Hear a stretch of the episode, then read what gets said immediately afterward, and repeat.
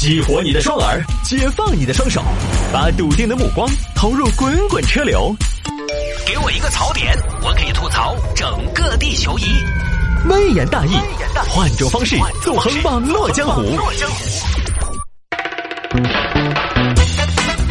欢迎各位继续回到今天的微言大义。好，来看下面这一个：霸道总裁因钓鱼被收茶水费，承包鱼塘，经营半年亏十万，又租给原来的老板。有点绕，我再念一遍标题：霸道总裁因为钓鱼被收了茶水费，生气承包鱼塘，经营半年亏了十万，又租给原来的老板。哼，你看你这毛皮皮哇，你以为那么简单嗦？啊，就是个鱼塘。来看吧，这个事情发生在眉山，眉山城边上有个农家乐，农家乐有个鱼塘，这一个杨老板平时喜欢钓鱼，和五个朋友经常去这儿。因为去钓鱼的人慢慢多了，所以农家乐的老板觉得这个生意起来了，也是可以收费了，变现了，也是一笔不小的收益。于是呢，钓鱼就开始收钱，一个人钓一天五十元。因事业发展需要，本鱼塘将从下月起对垂钓者收费，每人每天五十元，不满一天的按一天计费。但是呢，有个问题，这个鱼塘的鱼不算多，不算特别好钓，经常钓不到好多。五十一天，五十一天，我买鱼可以买好多了，我不晓得直接去买噻。但你享受的是钓鱼的乐趣啊！我不要乐趣，老板儿，我钓鱼就是钓起来吃的，五十块一天太贵了。那我一天没钓上来一条鱼，你也收五十嗦？空鱼套白狼啊！你鱼塘里万一没有鱼怎么办？老板，你这个生意太会做了。抗议的人很多，于是老板改变了策略。行，五十块钱一天，你们怕钓不到，亏了。那这样，钓多少是多少。钓鱼十五块钱一斤，有好多是好多，称。但是呢，老板又想啊。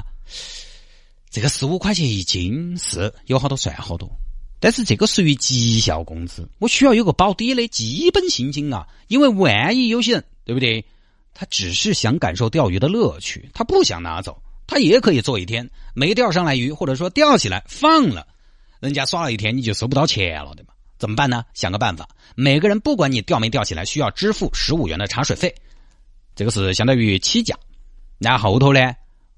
十五块一斤属于打表，上车就是十五元，一升杆杆就是十五元。杨老板当时一听鬼火嘛，因为免费的习惯了嘛。老板，你也太歪了吧！钓鱼还要收茶位费，我真是第一次听说啊。那我给你泡茶的嘛？你算了吧，你那个茶最多就是喝不死人，要不要五毛钱的成本啊？那你爱钓不钓噻？你不爱钓你就不来就完了噻。市场经济时代，买卖自由噻。哎呀，你也是哦，老板真是想钱想疯了。我也是看到你这儿水好环境好，我才来，不然我真的不会来。那不就对了？水好环境好值不值钱吗？杨老板反正还是想不通。啊，他算了一下，每周去一次，一次茶费十五元，一个月就要六十元，一年茶钱是七百二十元，另外还有钓鱼的饵料啊、渔具啊、交通啊这些费用，觉得不划算。于是呢，去跟鱼塘老板谈判。老谢，谢大爷，咋啦？我觉得你那个茶钱真的不合理，我们都是老客户了，能不能免了嘛？免了，赚的就是你们老客户的钱，免了，免了，我赚啥子钱呢？谢大爷，你怎么是个摇卵匠呢？啥子摇卵匠？你的钞票你负责，我的鱼头嘛我做主，没得谈头。要来钓就要给钱，不给钱就不要来钓，好简单的事情嘛，收益热的嘛。哎呦，谢大爷，你看看你那个德行啊，你硬是，你有个鱼塘不得了了是吧？看把你弄的，我的鱼塘我做主，动感地带呀！你这辈子也就这个格局了，一辈子就只能守这个鱼塘。我没法，我小本生意，老板儿，我就只有这个格局，不钓就滚，紧到说啥子嘛？哎，谢大爷，你过分了啊！我一直在跟你好好说，你骂我干嘛？我今天还偏偏不滚了，你滚不滚？老子的鱼塘滚出去！你的鱼塘是不是？好，谢大爷，你的鱼塘你信不信我给你包了？你包个串串不包？给老子滚！再不滚，老子要打人了啊！哎，谢大爷，你等我把话说完。我包你的鱼塘，一年一万五，怎么样？哎呀，小杨啊，来嘛来嘛来嘛，坐到坐到坐到坐到，老婆倒杯茶给小杨。中午杀根猪啊，炒几个回锅肉，炖几个排骨。小杨，来来来，哎呀，其实谢大爷啊，一直对你还是比较欣赏的。呃，说到这个鱼塘呢，我年纪也大了，也做不动了。你想做呢？其实我也一直在观察接班人，观察了很久。咋说呢？那么多客，又看宝马来的，又开路虎来的，我还是觉得交给你最放心。那今天我就正式把这个鱼塘移交给你了。你看你的租金是好久？这样，谢大爷，我先给你半年的，剩下的一半满了半年再给。行，一言为定。好。杨老板就把鱼塘承包了过来，这边杨先生呢把鱼塘承包下来，就跟几个朋友说了，意思呢大概就是分摊一下承包费，一共六个人，每个人一年两千多块钱。各位各位各位，告诉大家一个好消息，现在我有了个新的身份，大家以后不要叫我老杨了，要叫我杨堂主。老谢他们家的鱼塘我承包了，一年只要一万五。我们每个人一年两千多，这个费用比自己钓要多一些。但是各位，我们可以搞经营啊！这种野生鱼城里边卖三十块钱一斤，一万五只需要卖五百斤就可以了。怎么说呢？包赚不赔吧？各位老板怎么样？嗯，杨哥这个真的好，我们自己可以钓，还可以搞经营嘛。呃，我的意思是不光卖鱼啊，我觉得我们是不是可以以这个鱼塘为核心，修点住宿、餐饮？整个配套起来，因为钓鱼还是比较单一啊，现在都要多元化、复合的经营嘛。对对对，老李说的对。说到复合经营哈，我这儿有个小点子啊，我献个丑。因为现在我们国家的第二艘航空母舰已经下水了，但是都是在海里头训练，它隐蔽性呢比较差。如果我们能把鱼塘面积扩大一百万倍，深度再加它个五十倍，给航母提供一个内湖训练场的话，国家应该是非常愿意买单的。哦，我们就到时候做点网箱。就当航母的靶场，好吧？说不定会掀起新一轮三线建设的高潮啊！呃，老王各抒己见很好，但是也不要乱说，好吧？你这个建议，你说你还修航母训练场，我看你也是疯了吧？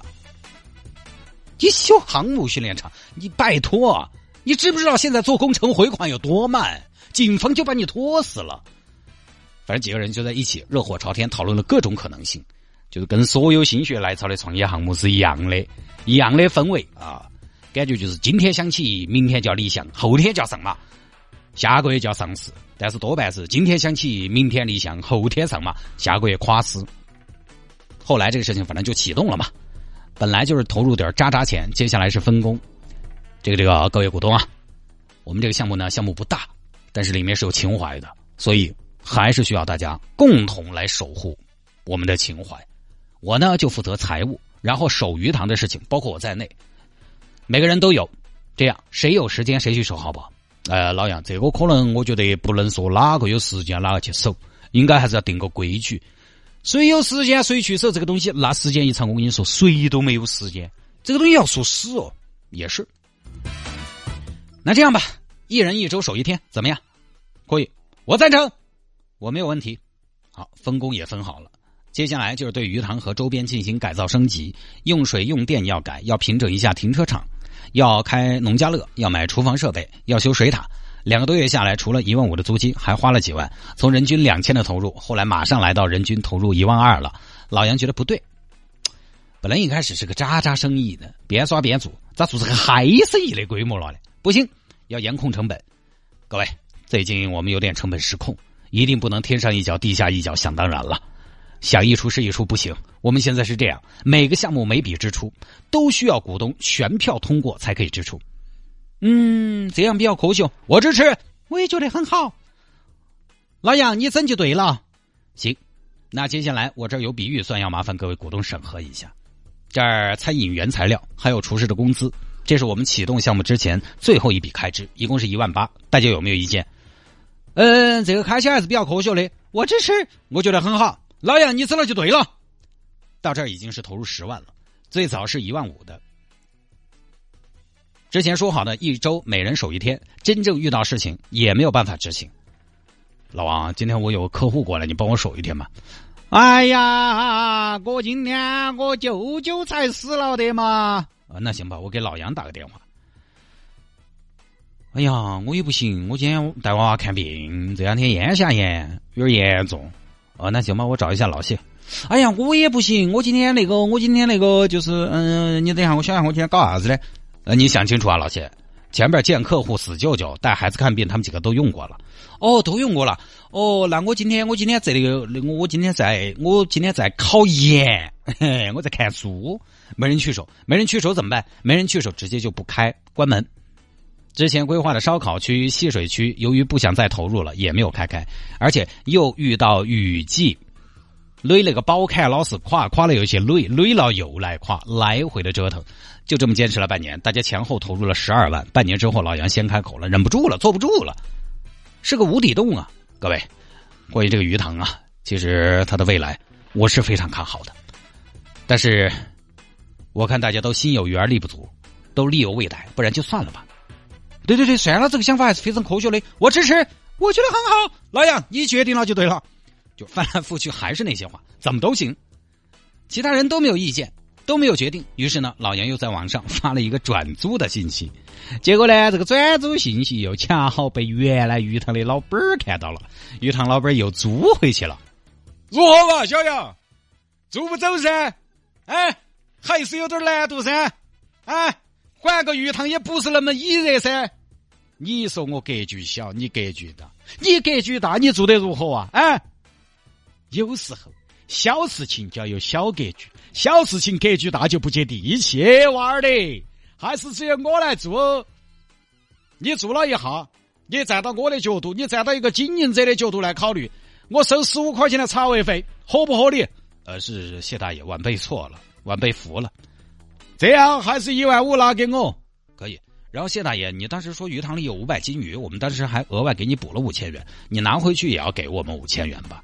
哦，这个不行，这个东西不能你说好多有好多，因为这涨水冲起走了一批，呃，有好多算好多，捞起来称。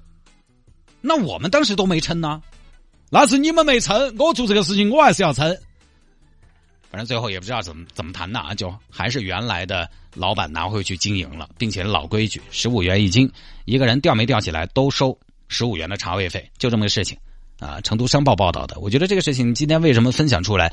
因为我觉得它确实很有代表性啊。这个创业真的是不具备任何成功条件。第一个问题是把爱好做成生意，不是不可以了，但是因为爱好这个东西呢，其实你是有情感加成的，有情感加成的创业是会让你产生误判的。你喜欢你就以为大家都喜欢，你喜欢你就以为市场。前景很好，其实真的未必。这是第一。第二呢？你看整个六个股东老化了，一个和尚没水喝，三个和尚，啊，一个和尚有水喝，三个和尚没水喝。这六个股东里面，可能除了最先提出这个事情的老杨之外，其他的他们啥子心理嘛？都以为自己是个甩手掌柜。哎呀，我嘛，我就入点股的嘛。管理嘛，应该是老杨的事情嘛。他们会操心啊，都不怎么上心，都以为对方会操心。当然，为什么不上心呢？因为本来就是投的渣渣钱，没投入太多。因为这点钱也确实不心痛，所以没得人上心。实际上，这本身就是一个大家可有可无的事情，可做可不做的事情，可做可不做的事情。那一般人都是选择不做。如果是必须要做这个事情，可能还有搞头，说不定还有机会真的做成。我又不靠这个改变生活，我投入那么多精力做子嘛？本来就是搞耍的。改成一个吃力不讨好的事情，就是生意也没做好，耍也没耍好，所以好多因为爱好创业的，都是要死不活的。人都想轻轻松松把钱挣了，哪有那么容易啊？而且这个事情你看出来没有？这个杨老板一直可能觉得对方鱼塘老板格局小，我钓个鱼对吧？我没钓起来，你都收我十五块钱的茶钱，但是自己经营就发现这样成本也要给，那样支出也要出，没那么容易的。所以有的时候我们在。批评或者说评价别人眼界短、目光短浅的时候，一定要注意，你要站在对方的环境下，站在对方的状态下去思考问题，而不是站在你的环境下，以你生活带给你的这样的环境以及给你带来的思路来决定别人应该怎么做，去评价别人的生活。没那么简单的，各位，好吧，各位，这一条呢就跟大家分享到这儿啊。那下了节目找我有什么事情呢？魏延大有什么小新闻的素材可以向我推荐，也欢迎您在微信上面直接来搜索谢探的私人微信号，拼音的谢探，然后是数字的零八幺七，拼音的谢探，然后是数字的零八幺七，加为好友来跟我留言就 OK 了。